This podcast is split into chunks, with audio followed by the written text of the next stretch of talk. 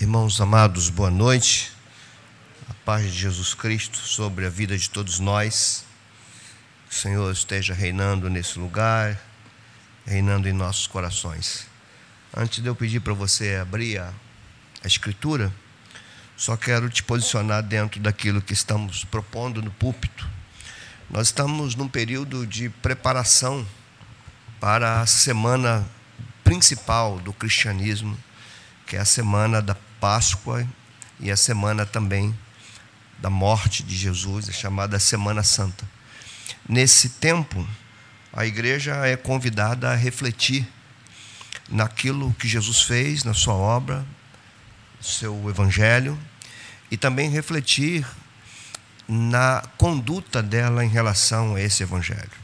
Somos chamados nesse tempo a fazermos uma autoanálise de nós mesmos refletirmos qual é o nosso cristianismo, que tipo de vida cristã nós desenvolvemos, se aquilo que somos e que fazemos é, estão conectados com aquilo que afirmamos crer. Então, esse é um ponto muito importante para o cristianismo não virar algo apenas de um, de um imaginário apenas teológico, doutrinário ou religioso. Então, isso é muito importante. É, dito isso, nós então nos propusemos a fazer uma série de cinco, cinco sermões, cinco mensagens de preparação para a Semana Santa. E essa preparação envolve, obviamente, reflexão nisso. No primeiro domingo, há dois domingos, eu fiz uma explanação bem geral sobre o que significa esse tempo.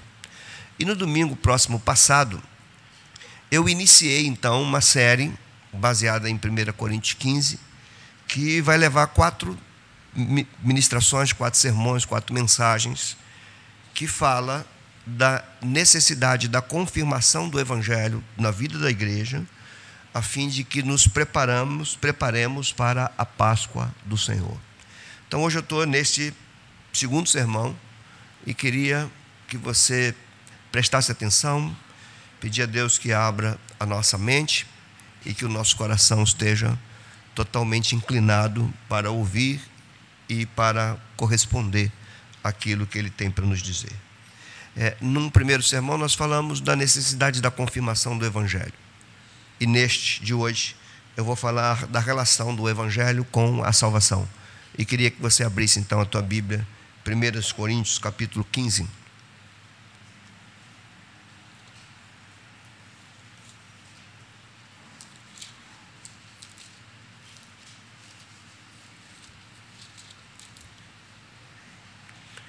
Se tempo houver, eu vou no final de, dessa mensagem dar, fazer uma pequena reflexão e trazer algumas instruções que eu julgo ser é, pertinentes sobre esse tempo de, de muito medo instalado no nosso país em relação ao coronavírus. Tá bom? O posicionamento da igreja com relação a isso.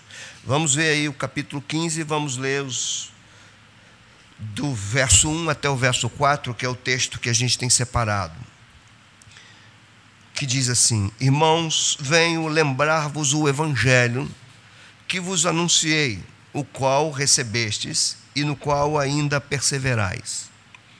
Por ele também sois salvos, se retiveres a palavra tal como vou-la preguei, a menos que tenhas crido em vão. Antes de tudo, vos entreguei o que também recebi: que Cristo morreu pelos nossos pecados, segundo as Escrituras, e que foi sepultado e ressuscitado ao terceiro dia, segundo as Escrituras. Oremos, irmãos. Senhor, nosso Deus e Pai, bendito tu és, soberano sobre nossas vidas é com temor no nosso coração que nós estamos diante da tua palavra e que eu estou diante da tua igreja, Senhor, como porta-voz dela.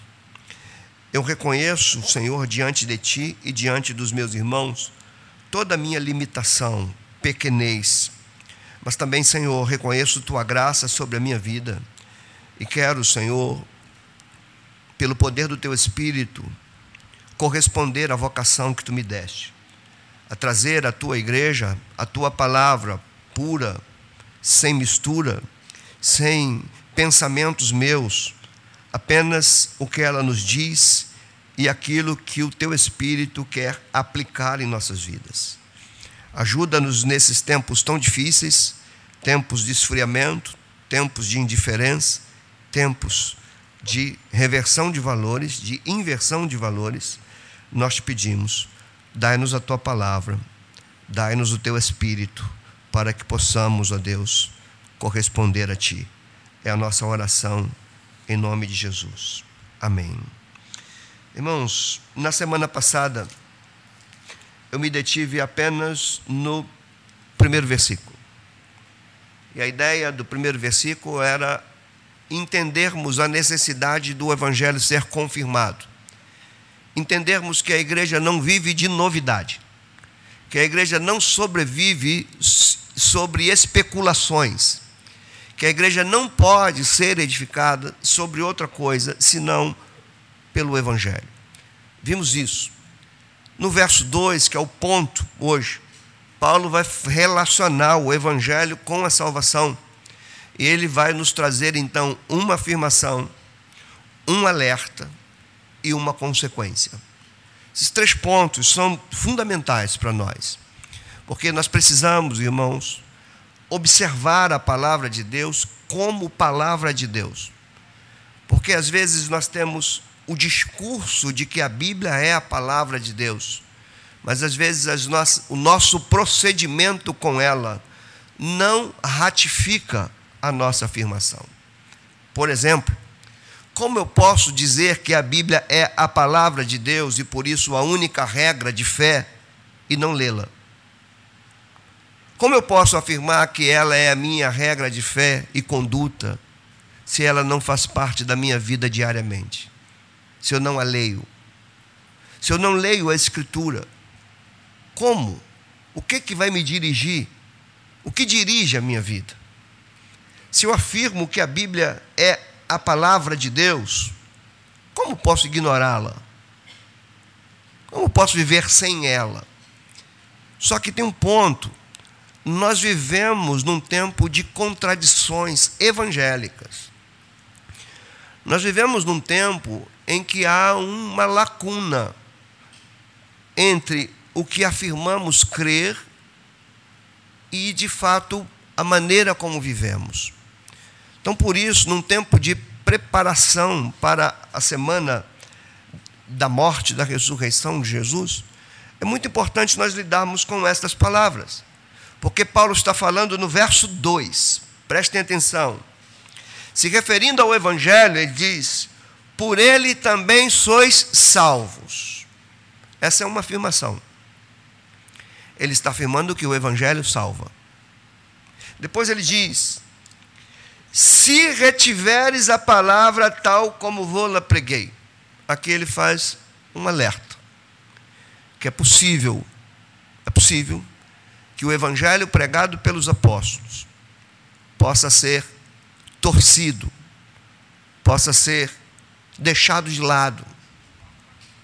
É necessário, Paulo está dizendo, o alerta dele é que o evangelho seja retido, que o evangelho seja de fato o fundamento da igreja e das nossas vidas. E no fim do versículo 2, ele faz um alerta, a menos que tenhas crido em vão. Ele diz que não reter o evangelho é crença vã, é cristianismo falso. Eu queria me deter nesses três pontos e depois fazer um, algumas aplicações para as nossas vidas, que eu julgo ser muito interessante para nós. Quando Paulo faz uma afirmação que por ele também sois salvos, tem algo aqui que precisa ser revisto por nós, analisado por nós talvez resgatado por nós. A ideia de que não pode haver povo de Deus sem evangelho.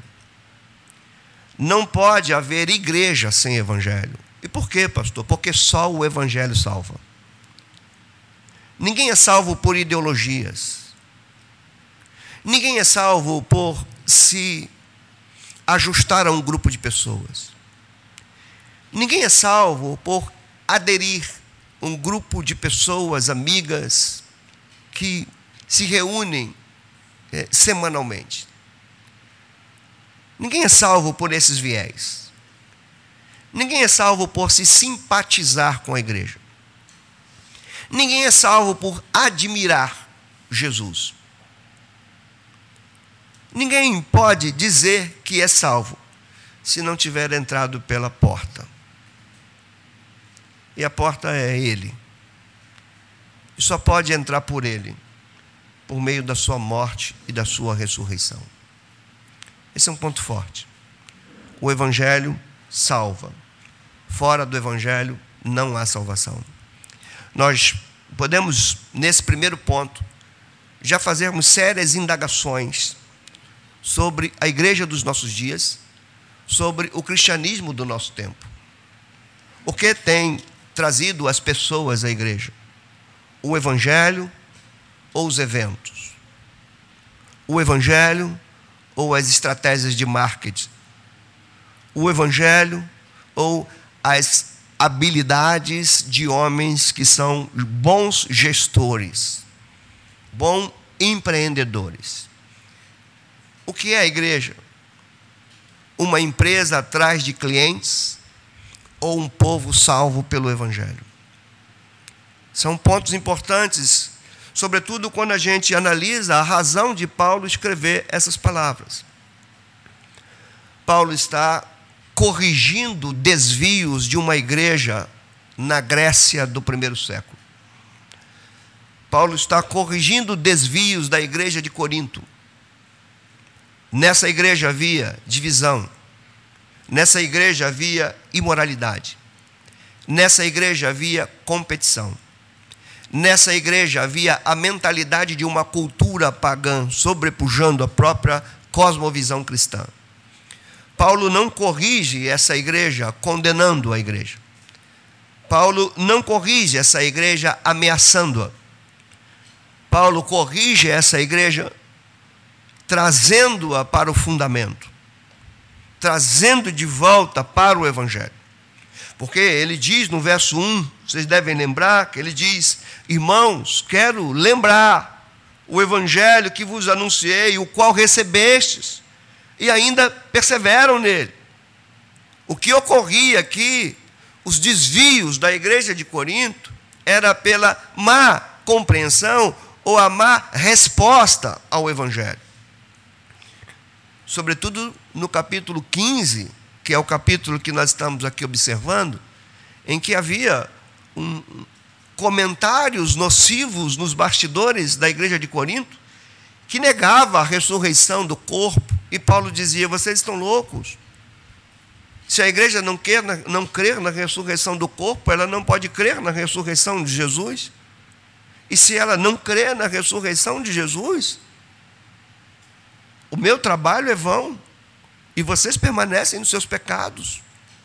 Isso nos mostra, irmãos, que quando nós incorporamos conceitos pagãos para dentro da igreja, nós podemos derrubar fundamentos da fé cristã. E Paulo aqui está corrigindo isso. E isso está muito presente nos nossos dias. Não são poucos os cristãos hoje que estão simplesmente desconhecendo os fundamentos da fé cristã e sustentando sua vida sobre conceitos. Não são poucos aqueles que sustentam a sua maneira de viver pelas ideologias sociais e não pelo Evangelho. E aqui Paulo está corrigindo. E aqui a gente precisa acordar.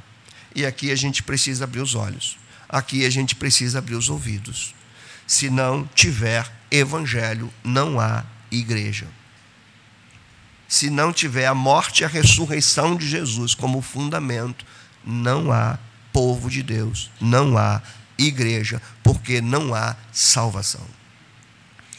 Quando a gente compreende isso, a gente precisa fazer uma indagação séria para nós.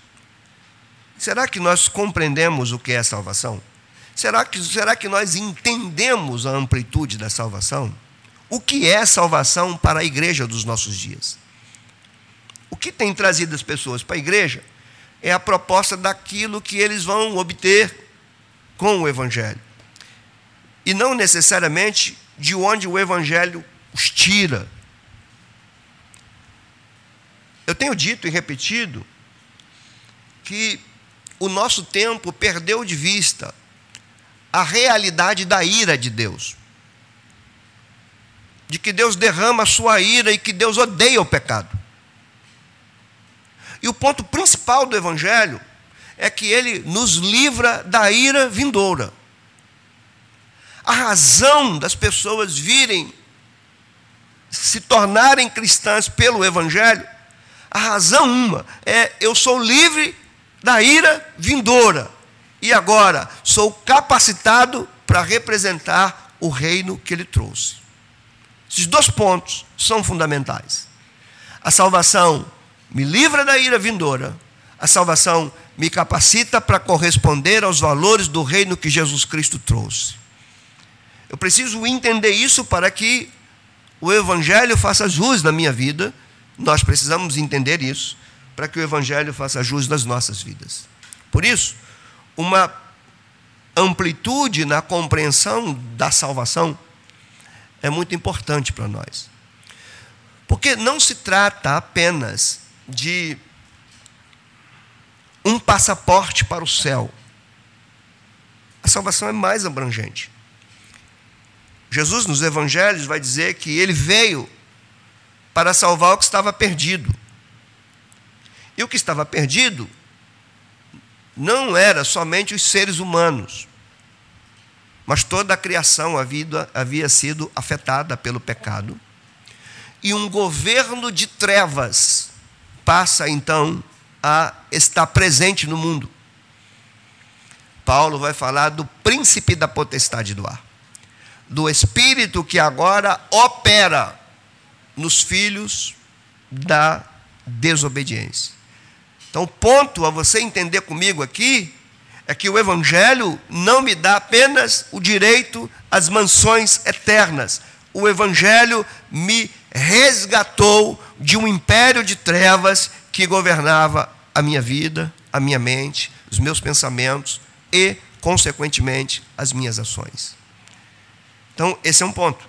O Evangelho nos resgata de um império de trevas. Quando nós olhamos, por exemplo, Paulo escrevendo à igreja dos Colossenses, ele vai dizer no capítulo 1, no versículo de número 13, ele diz: Ele, se referindo a Cristo, nos libertou do império das trevas a morte e a ressurreição de Jesus destronou principados e potestades, triunfou sobre o mal e arrancou um povo que estava refém deste império. Quando a gente fala, e o verso 13 vai dizer, ele nos resgatou do império das trevas e nos transportou para o reino do Filho do seu amor. Isso quer dizer, meus amados irmãos, que ninguém vive sem estar debaixo de um governo. Ou estamos debaixo do governo das trevas, ou estamos debaixo do governo de Cristo. E não tem meio termo. De onde o Evangelho nos tirou? Do império das trevas. Se você olhar comigo a carta aos Efésios no capítulo 2, ele vai descrever um pouco como esse império de trevas funciona. Como dirige mentes, pensamentos e ações. Ele vai dizer que nós éramos pertencentes a esse império porque estávamos mortos, espiritualmente mortos. Reparem o capítulo 2 de Efésios, no verso 1, que diz: Ele vos deu vida. Em que ocasião ele nos deu vida? Como estávamos quando ele nos deu vida? Mortos. Como estão todos que não estão sobre o Evangelho?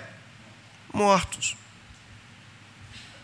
Nós precisamos compreender isso, irmãos, e de uma maneira muito honesta. Precisamos rever nossas vidas se elas estão mesmo, se nossas vidas estão sobre o Evangelho. Se nossas vidas não estiverem sobre o Evangelho, nós podemos estar na igreja com a mente dominada pelo império das trevas.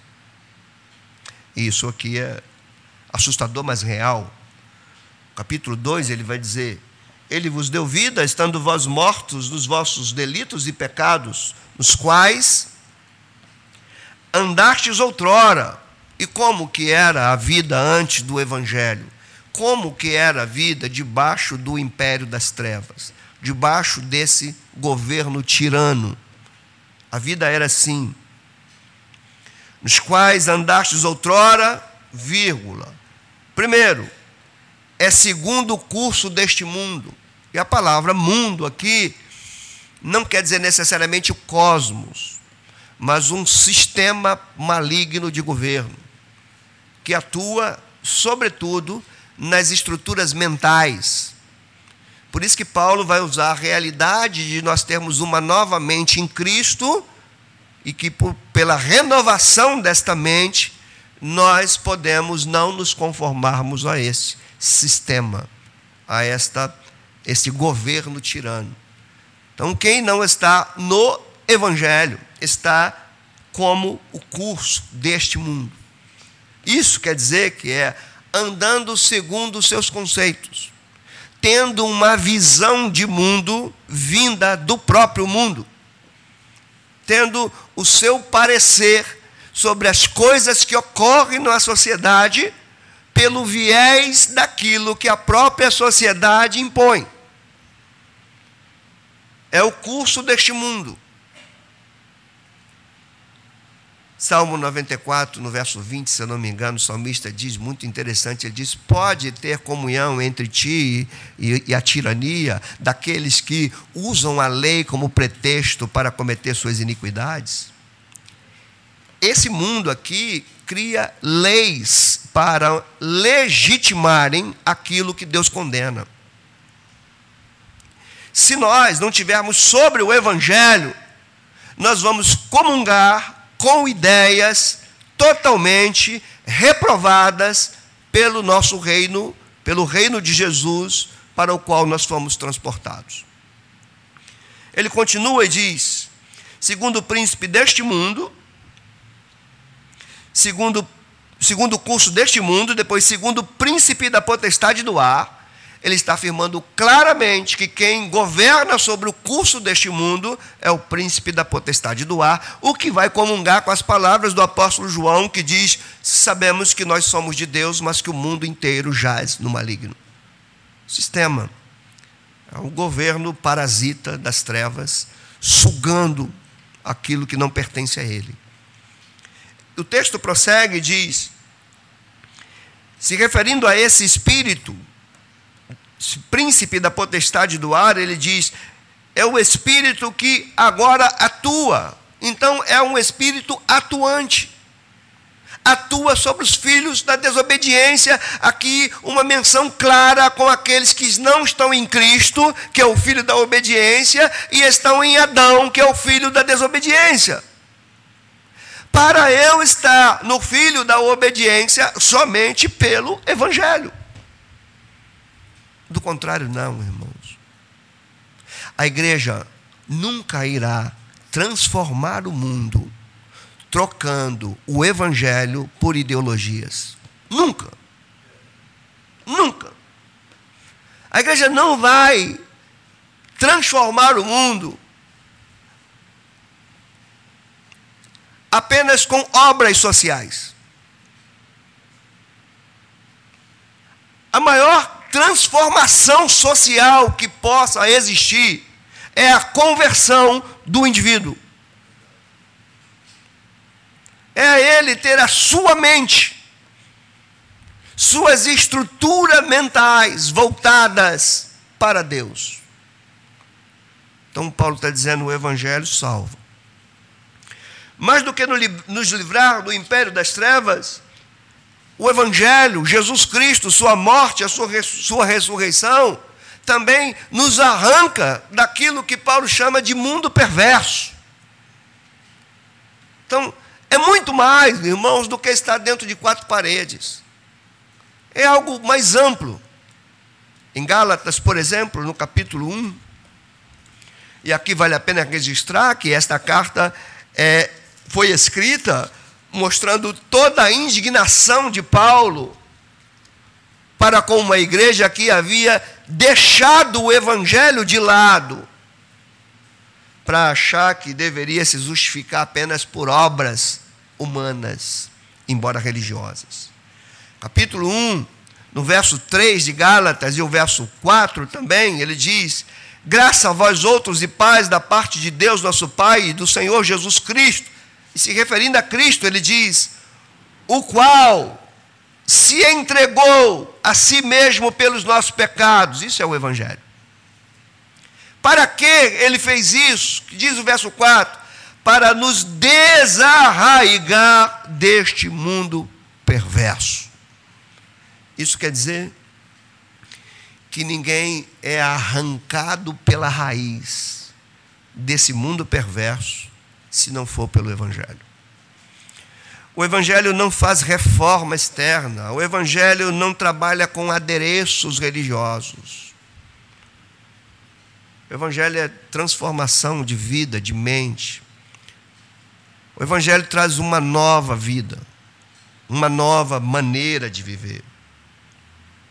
O que vai nos levar a outro ponto sobre salvação. Já falei que a igreja só existe porque por causa do evangelho. Já falei que o evangelho nos livra do império das trevas. Acabei de falar que o evangelho também nos tira com raiz e tudo de um mundo perverso. E tem algo que a gente precisa entender ainda sobre o evangelho. O evangelho não só nos arranca das trevas e do mundo, o evangelho nos livra de nós mesmos. Somente o Evangelho nos arranca, nos livra de uma maneira de viver fútil, vã. O Evangelho nos livra dos nossos próprios conceitos. E isso, irmãos, é uma resposta à queda em Gênesis. A proposta satânica que levou os nossos primeiros pais à queda seria, ou foi, a proposta foi, eles terem sua própria maneira de viver. Serão como ele, conhecedores do bem e do mal. Seguirão suas trilhas. Vocês saberão o que é certo e o que é errado. Desde Gênesis 3, que o homem passa a viver de uma maneira vã, fútil, longe do seu Criador, mortos. Se você abrir a primeira carta de Pedro, no capítulo 1,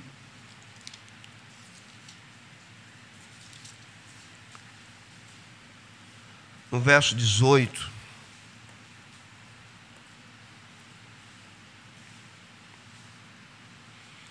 O Senhor vai nos dizer assim: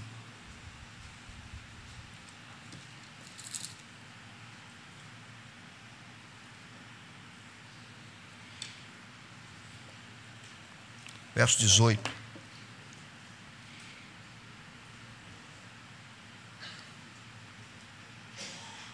Sabendo que não foi mediante coisas corruptíveis, como prata ou ouro, que fostes o quê? Resgatados. De quê? Do vosso fútil procedimento, ou, em outras versões, da vossa vã maneira de viver, e o texto vai dizer que essa maneira de viver é uma herança de um mundo perverso que os vossos pais vos deixaram, vos legaram. Aqui, irmãos, não existe vida cristã sem pensamentos cristãos. Eu não posso dizer que sou salvo se eu toco a minha vida segundo aquilo que eu quero. Eu não posso dizer que o Evangelho tomou a minha vida se eu faço da minha vida o que eu bem desejo. Eu não posso dizer que eu pertenço a Jesus Cristo se a minha vida é dirigida por mim mesmo. Se a minha cosmovisão é uma cosmovisão que vem do próprio mundo e não do nosso Criador. Paulo vai dizer sobre o Evangelho, por exemplo, em Romanos, no capítulo 1, nos versos 16 e 17. Ele diz algo muito tremendo para nós. Abra lá comigo, por favor.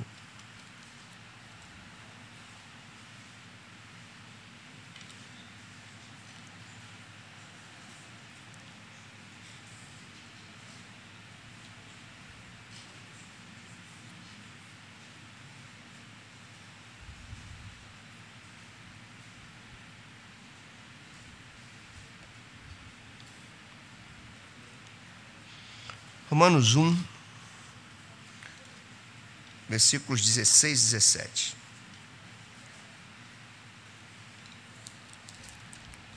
Ele vai dizer assim: Pois não me envergonho do Evangelho. Reparem, irmãos, olha bem as palavras de Paulo. Ele está escrevendo isso para a capital do império, para o centro do paganismo, o centro da multicultura, o centro da idolatria, o centro das orgias, o centro da depravação total. A Roma imperial do primeiro século tinha características que estão bem próximas do nosso tempo. A Roma imperial do primeiro século adotava qualquer tipo de divindade, qualquer tipo de cosmovisão, desde que o imperador fosse adorado. A Roma do primeiro século adotava todo tipo de comportamento. Tinha homem com homem, tinha mulher com mulher, tinha adulto com criança, tinha humano com animal se relacionando. Ali estava César, o imperador. As pessoas precisavam se cumprimentar dizendo: César é o Quírios, César é o Senhor. E Paulo, escrevendo então para o coração do império, ele diz: Eu não tenho vergonha do Evangelho. Eu não me envergonho do Evangelho no meio de uma cultura contrária a ele. Aqui há um recado direto para mim e para você. Para nós que convivemos com conceitos, com ideias, com cosmovisões totalmente diferentes daquilo que a Escritura ensina, nós não podemos ter vergonha do Evangelho. E a razão é, diz Paulo, porque é o poder de Deus para a salvação. O poder de Deus para a salvação de um mundo em decadência, para uma sociedade em queda livre como a nossa. A única coisa que pode salvar essa sociedade é o Evangelho. O Evangelho tem que estar na minha vida, na tua vida, e nos meus lábios e nos teus lábios. Nós não podemos ter vergonha daquilo que salva. Só que hoje nós vemos pessoas com vergonha do Evangelho, nas conversas com os amigos, nas salas de aula, nos ambientes de trabalho, nos ambientes, sobretudo nos ambientes acadêmicos. Pessoas que se calam, que não falam do Evangelho porque têm vergonha dele, preferem adocicar o Evangelho, preferem esconder o Evangelho, porque têm medo de serem rejeitadas por outros. Porque caímos, irmãos, num erro que colocaram sobre nós pelo uso tão em voga da palavra tolerância. Nós temos que ser tolerantes com as pessoas, sim, mas não podemos ser tolerantes com o pecado. O pecado corrói, o pecado destrói. O pecado acaba com uma nação, acaba com uma família, acaba com uma pessoa. E a única coisa que é solução para o pecado é o Evangelho.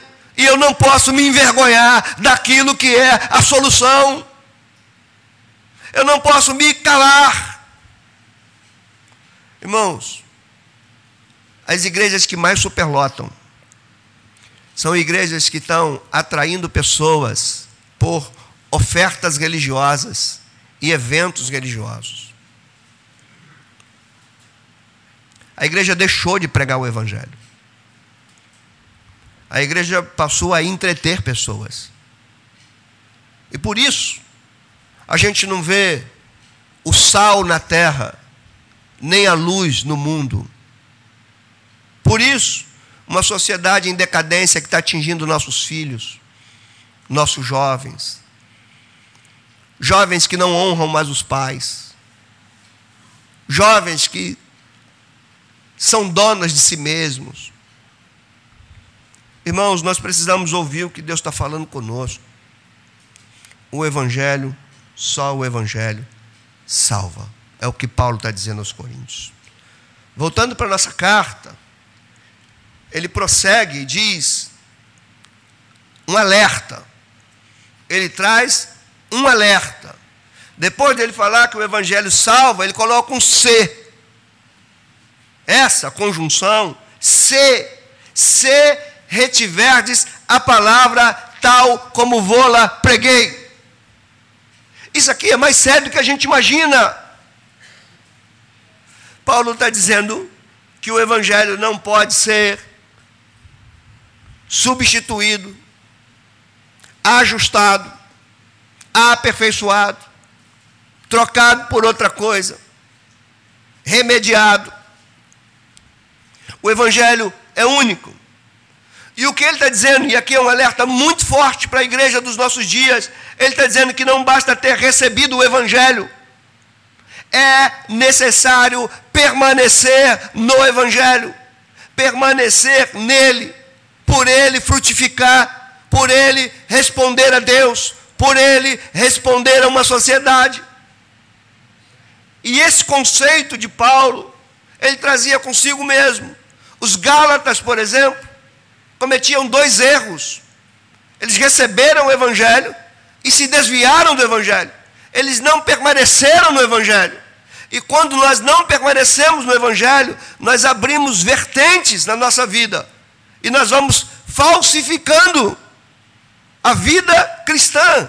Ela passa a ser uma caricatura. E eu ouso dizer que a minha geração tem se afastado do Evangelho. E eu quero dizer com toda a segurança: a minha obrigação e responsabilidade é pregar, e eu vou fazer isso. Você está ouvindo, você está me ouvindo. Talvez você ouça, ache interessante, mas quando sair daqui você continue com as suas próprias ideias. Isso já não é comigo. Isso é com você, com o que você está plantando e certamente com aquilo que você vai colher. O que eu estou falando aqui é uma palavra que tem no mínimo 3 mil anos de escrita, a escritura toda. Eu estou falando aqui de um livro que por milênios continua atual. Estou falando de um livro que sobreviveu a todas as transformações culturais e continua vivo. Estou falando de um livro que você ou entende ou submete aquilo que ele ensina, ou você vai colher do fruto do teu procedimento. Não brinca com o Evangelho. Os Gálatas, por exemplo, ele vai dizer assim no capítulo 5, no verso 1 de Gálatas: permaneceis firme, porque para a liberdade foi que vocês foram libertados permaneçam firmes e não se dobrem outra vez a um jugo de escravidão religiosa.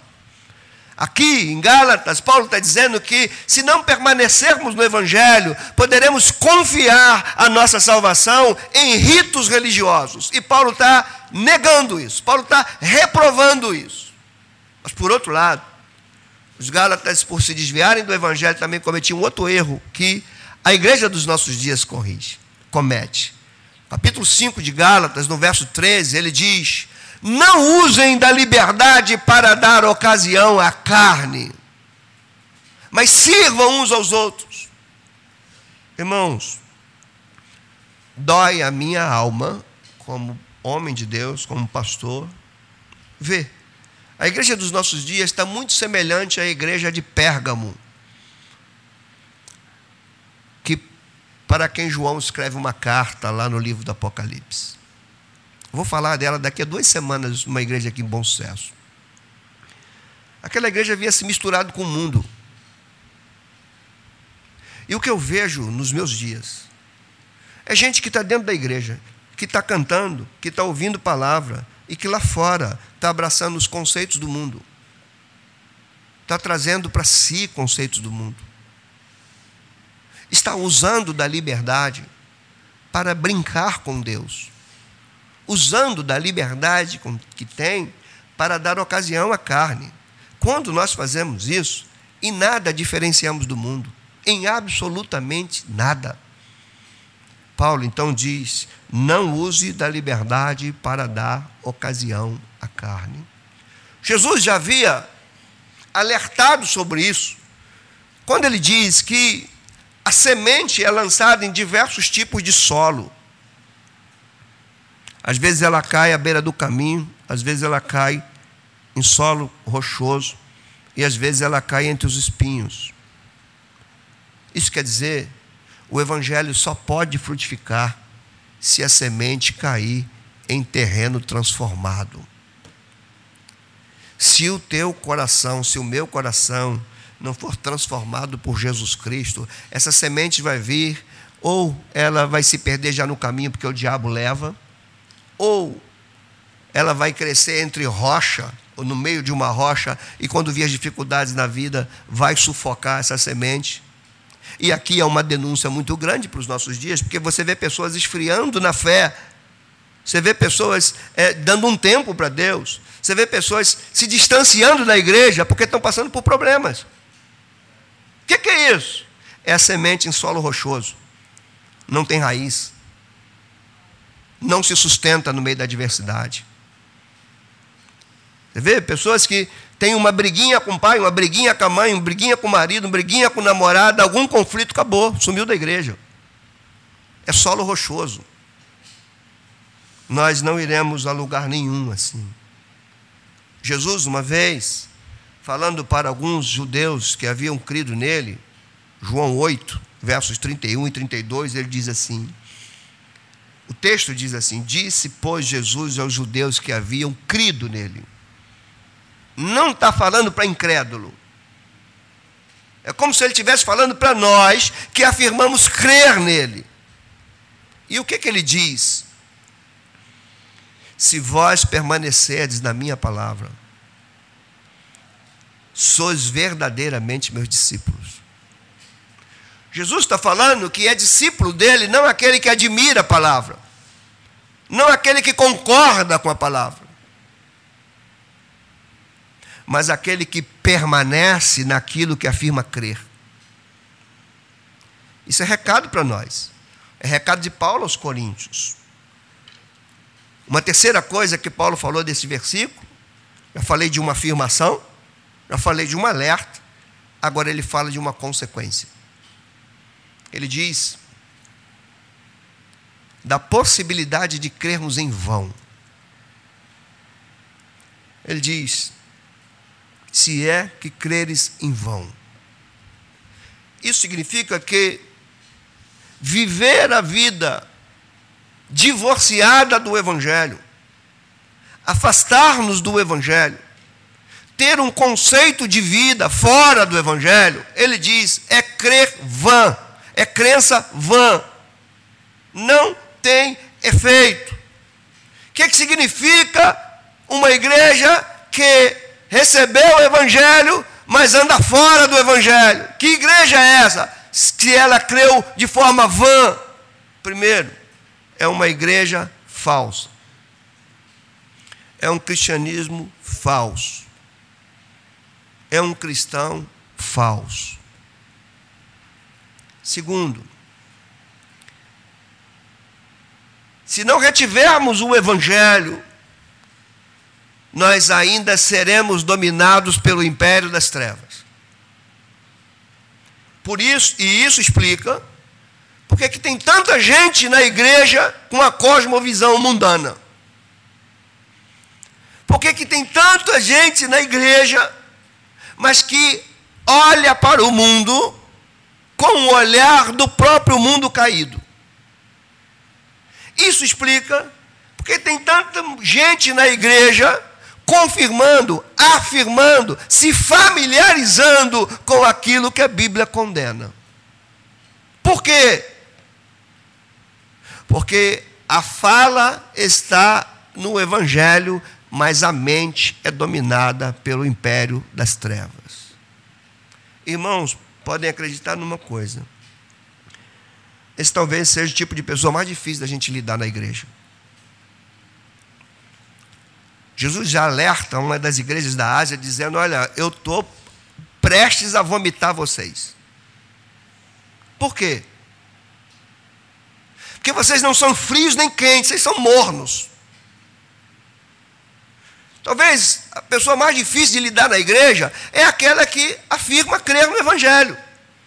Eu creio, afirma crer em Jesus.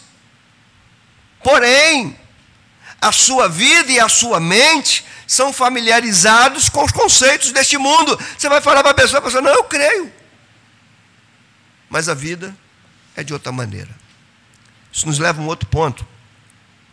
Se não retivermos o Evangelho, ainda estaremos plantados num mundo perverso. Ainda estaremos sendo governados por ele. Eu gosto das palavras, por exemplo, de Paulo aos Colossenses, se você quiser abrir, é capítulo 2, versículos 6 até o 9. Que vai dizer assim: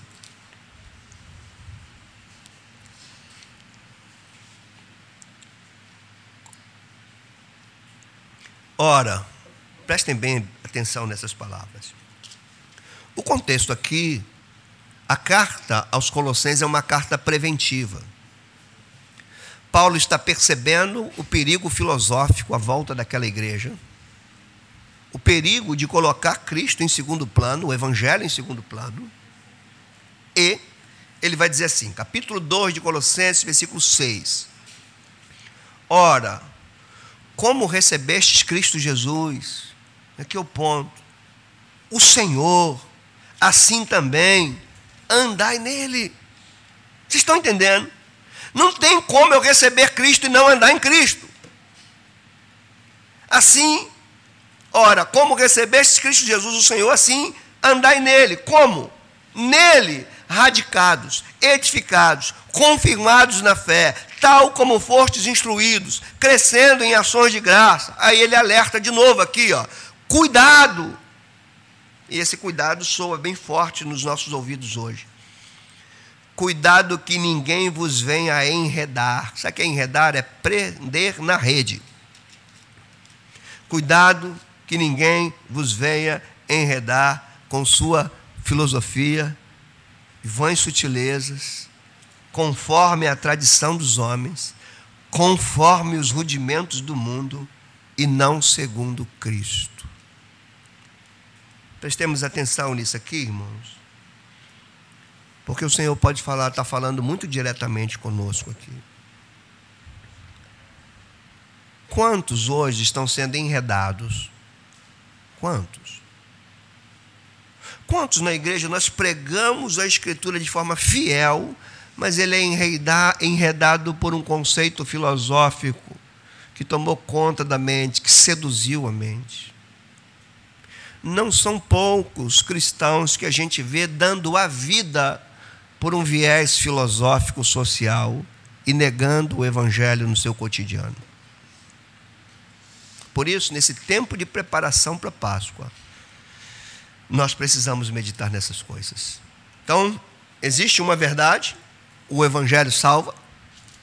Existe um alerta, se permanecermos nele. Existe uma consequência, nossa fé se tornar vã. Dito isso, creio que algumas lições e aplicações são importantes para nós. Primeiro, entendamos de uma vez por todas: não pode haver salvação fora do Evangelho. E entenda a salvação nesses aspectos todos. Não é só a garantia de regiões celestiais, de mansões celestiais. Não pode haver libertação do império das trevas fora do Evangelho. Não pode, não podemos ser desarraigados desse mundo fora do Evangelho não posso, não podemos sermos livres de nós mesmos, dos nossos próprios conceitos fora do Evangelho. Então, esse é um ponto que tem que ficar na minha mente e na tua mente. Nós somos salvos não por conceitos, somente pelo Evangelho. Então, ideologias sociais, por mais que sejam atraentes, elas não vão tirar você do império das trevas, nem desarraigar você do mundo, muito menos livrar você de você mesmo. Acredite numa coisa: você e eu somos uma ameaça para nós mesmos. Nossa natureza é pecaminosa. Nós somos capazes de coisas horrendas. Somos perigosos para nós. Somos capazes de trair pessoas. Somos capazes de negar pai e mãe. Somos capazes de fazer aliança com as trevas. Nós só somos livres disso por causa do Evangelho. Só o Evangelho pode nos livrar disso. Se você entende que Deus está falando com essa igreja hoje contigo, venha para o Evangelho. Renda-se ao Evangelho. Só a morte e a ressurreição de Jesus pode te livrar disso. Segundo, o Evangelho não pode ser alterado. O que, que essa aplicação quer nos dizer? Ou nós voltamos para o Evangelho que os apóstolos pregaram ou vamos nos tornar outra coisa. E não a igreja de Cristo. Um cristianismo sem o evangelho de Jesus Cristo, pregado e ensinado pelos apóstolos, é falso. E olha, irmãos, tem muito cristianismo falso hoje. Não são poucos, são muitos. E que isso é é perigoso porque as pessoas podem viver a vida do jeito que quer e vai encontrar um cristianismo que apoia isso. Tem cristianismo secular, tem cristianismo progressivo, tem cristianismo contemporâneo, tem cristianismo de minorias, tem cristianismo social. Você vai. Agora, Evangelho de Jesus Cristo só tem um. E quem o trouxe para a igreja foram os apóstolos. Ou eu creio nisso e vivo por isso, ou engano a mim mesmo e engano aqueles que estão à minha volta. Terceiro, o verdadeiro cristianismo não consiste em declarações, não basta proposições teológicas. O verdadeiro cristianismo não é só afirmação de crenças e doutrinas, mas o verdadeiro cristianismo consiste em permanecer naquilo que nós cremos. Por toda a nossa vida. Em todos os contextos. Não ter vergonha do que cremos. Afirmar o que cremos. Proclamar o que cremos. Dialogar com o mundo por aquilo que cremos. Conversar com pessoas, opinar sobre as coisas desse mundo por aquilo que cremos. Nós não podemos apenas viver de declarações ou de admirações de verdades da Escritura. Nós precisamos ser guiados por ela. Quarto, o Evangelho não pode ser alterado. Ele não pode se transformar em evento. Eu não posso, por exemplo, para atrair jovens apagar tudo isso aqui, pintar de preto, botar luz lega, botar um, um holofote aqui para atrair os jovens e eles gostarem disso aqui e ficarem. Ou eles entendem que se arrependem e creem e são salvos, ou eles vão enganar a si mesmos. Também, da mesma forma, eu não posso atrair famílias fazendo gincana de casais, fazendo jantarzinho de casais, se eu não pregar o evangelho, não tem adulto salvo, não tem homem salvo, não tem mulher salva, não tem família salva, não tem nação salva. É a pregação do evangelho. Ele não pode ser substituído para que eu possa não dar o Evangelho de Jesus Cristo, não a boa notícia da salvação, mas a boa notícia que agrada os ouvidos dos clientes. Eu não posso fazer isso. Ou é o Evangelho, ou não é nada. Por último, o Evangelho não pode ser esquecido ele tem que ser pregado, anunciado, explicado, pregado outra vez e outra vez e outra vez e pregado sempre. Todas as vezes que nos reunimos, temos que pregar o Evangelho. E eu admito que muita coisa que a gente está vivendo hoje é fruto do, de anos em que a igreja deixou de pregar o Evangelho para trazer, por exemplo, mensagens de autoajuda, mensagens motivacionais. Vimos as pessoas saírem da igreja acreditando mais em si mesmas do que em Deus. E hoje, irmãos, nós estamos pagando caro por isso. Ele não pode ser esquecido. O Evangelho é o Evangelho. Queria convidar você a orar. E nesse tempo de profunda reflexão sobre a Páscoa do Senhor que está se aproximando, você é convidado agora, não a vir aqui à frente, mas você é convidado a pensar. Pensar primeiro sobre a tua salvação. Quem governa a tua mente? Esse sistema de mundo caído. O que que tem te enredado? Você está na rede do Evangelho? Ou você foi enredado pelas filosofias de intelectuais com uma lábia tão poderosa que é capaz de arrancar você de casa para você lutar pelos interesses deles? ou acordamos. E eu creio que Deus quer que a gente acorde. Quem dirige a tua mente? Qual é o teu pensamento quando se fala de todas essas transformações culturais? De onde vêm tuas ideias de mundo? É desse sistema ou daquilo que o Evangelho trouxe? Porque o Evangelho trouxe o reino de Deus. Quem dirige a tua mente? Os reinos de Deus, os valores do reino de Deus ou os conceitos deste mundo. Pense bem. O que que mais te impulsiona? O que que mais qual é a tua razão de viver? Se você não compreender o evangelho, se você não se submeter ao evangelho, se você não permitir que por meio do evangelho você seja salvo, você sofrerá danos porque o mundo jaz no maligno e ele é implacável. Pare e pense. Lembra, talvez hoje seja um momento importante para você lembrar o dia que você foi batizado. O dia que você desceu as águas, que você estava fazendo uma profissão de fé, que você crê no Evangelho. Que o Evangelho te salva. Então eu queria que você pensasse agora, do teu batismo para cá, o que que dirige teu pensamento? Você ainda está no Evangelho ou você ainda só admira, só concorda? Que o Senhor tenha misericórdia de todos nós, irmãos. A semana da morte da ressurreição dele está se aproximando.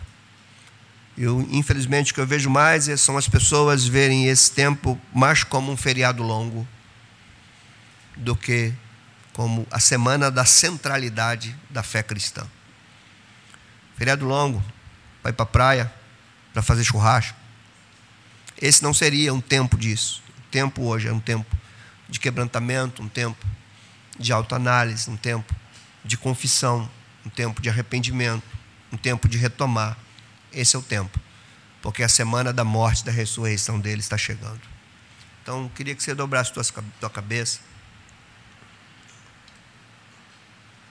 E aí você pode pensar no Senhor e talvez seja um momento de você,